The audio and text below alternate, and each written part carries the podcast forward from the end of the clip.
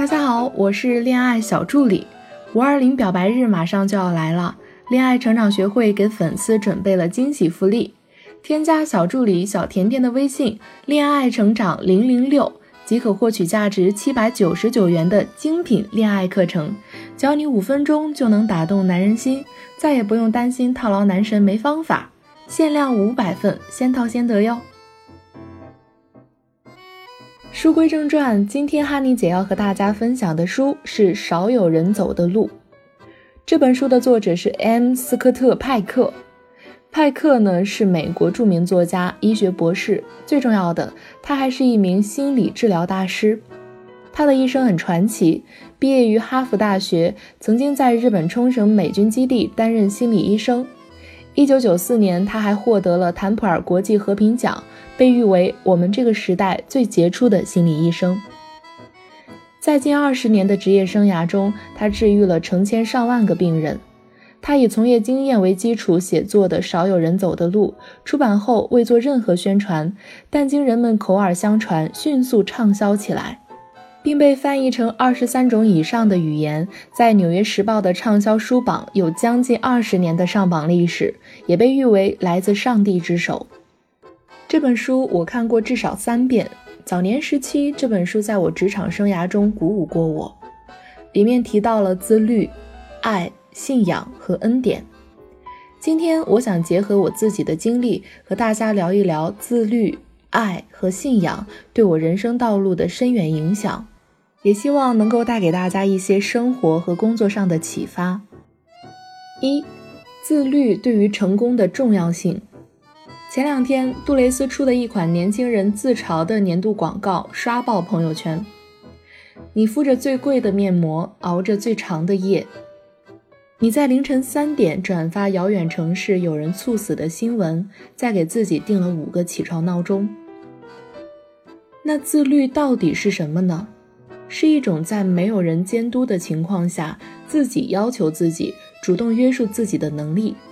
而现在，大多数的年轻人鲜少有自律这项能力。自律对成功有着至关重要的作用。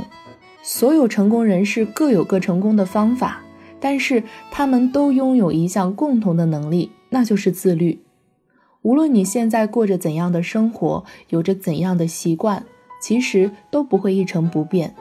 一旦你要改，就要大步向前。最近某奥数冠军的事情在网上火了，说的是这位优秀的高中生被保送到 Top Two 院校，后来沉迷游戏导致天才陨落，毕业后只能回到原籍做了一名老师。这样的事情我周围也有很多。上大学的时候，我有一个同学高考成绩非常好，刚入学的时候呢还是学生干部，后来不知道怎么回事沉迷上了游戏，就经常不来上课，也不交作业。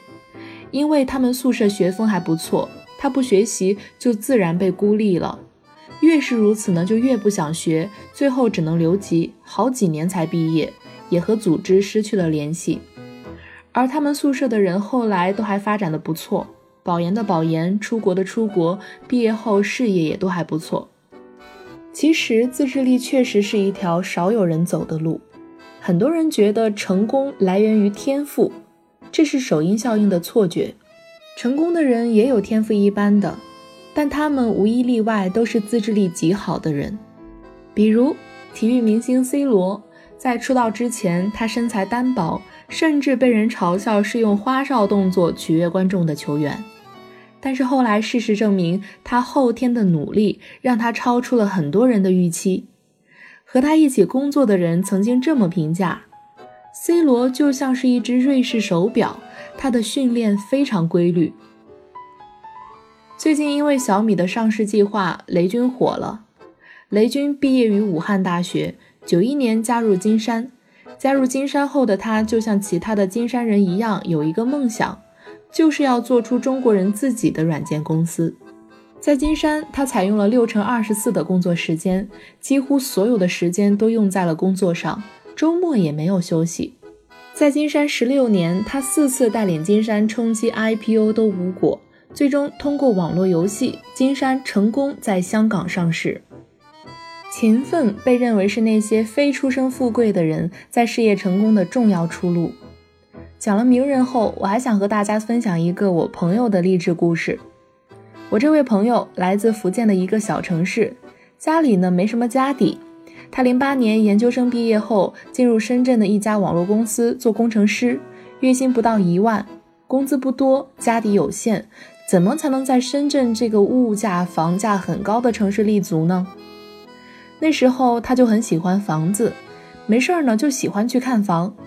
当时他也不知道这个炒房能赚钱，就是单纯的喜欢看，看完了还喜欢总结，这一看就是十年。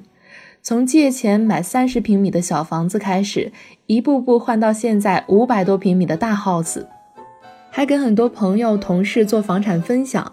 后来知道他的人也越来越多，熟人介绍了很多朋友给他，找他商量怎么选房，也赚了不少钱。如果你想要有成就，如果你不是出生富贵之家，你还是依靠自律勤奋，让自己慢慢的脱颖而出吧。也不要想着我这个月自律了，这三个月自律了，今年自律了，我就能从职场小白变成总裁，这不太现实。这就好像把水煮开，需要不断的添柴，到了沸点才可以。小伙伴们可以添加我的小助理微信“恋爱成长零零六”，让我们教给你如何做时间管理，将碎片化的时间充分利用，效能呢提高五倍，生活恋爱两不误。那天听了一个成功的定义，说怎么才能成功呢？一个会做解答题的人做对了选择题。成功的人都不是单单靠运气就能成功的，除了运气的成分外，更重要的还是自己有充足的准备存货。你在职场或者生活中，至少要先学会能够做解答题，才能去完成你当前的选择题工作呀。二。接下来，我们再来聊一聊书中关于爱的解释。究竟什么是爱？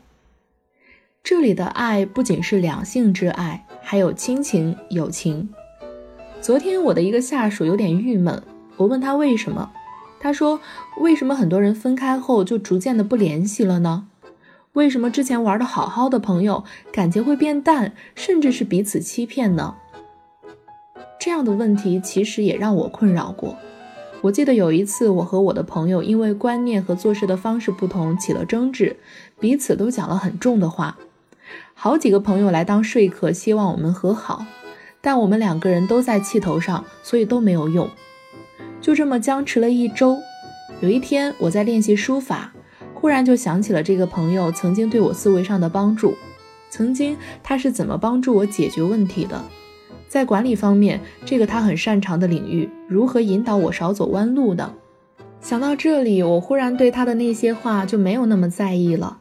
拿起手机，开始和他沟通起来。我们这本书里也提到过爱的定义，什么是爱呢？是帮助彼此心智的成熟。付出爱的时候，是为了自己或者他人心智成熟贡献力量，那么这就是爱。这种爱能让你们的友情、爱情更牢固，让亲情更亲密。如果你和你的朋友更多的时候只是一起吐槽、一起吃喝玩乐，你们当下可能是很快乐的，却少了帮助彼此心智成熟的深层发展。你们的关系随着时间的流逝、空间上的距离，最后可能也会走得越来越远。因此，在我们的人生长河中，有那么一两个可以并肩一起战斗、一起逆袭的朋友是至关重要的。它直接关乎到你的发展高度和人生格局。这个和你一起并肩成长、体验此生最大的苦、享受人生最大的快乐的人，必然是跟你有着相似的价值观和人生观的。二者合为一体，就是信仰。关于信仰。少有人走的路这本书中也展开了深入的探讨。三，信仰，信仰对于成功也有不可磨灭的贡献。在雷军的访谈中，问到他在金山十六年中间遇到比自己创业还晚的人，陆续成为了首富，或者有猎头拿着更好的位置来找他的时候，他怎么想的？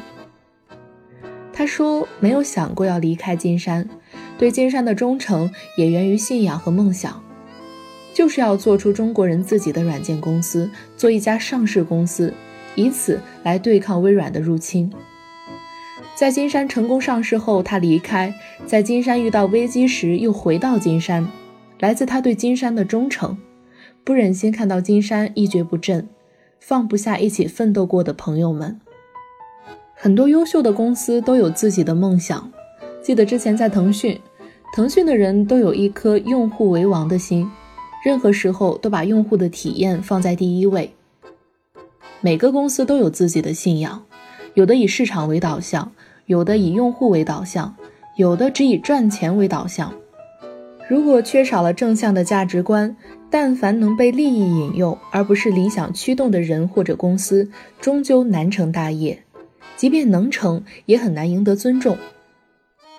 因为我之前的职场几乎都是在做互联网的产品工作，很多优秀的产品经理在设计产品的时候，首先考虑的问题就是：我的产品能带给用户什么呢？他们会因为我的产品收益吗？这样的价值观也一直影响着我。当我们成立恋爱成长学会，也是希望我们的努力能为大家做一些什么，能让更多的人因为我们的努力获得更好的生活。正是因为有这样的价值观，所以我们会有很多很多学员的好评，每一天我们都能收到学员的感谢留言。亲爱的小伙伴们。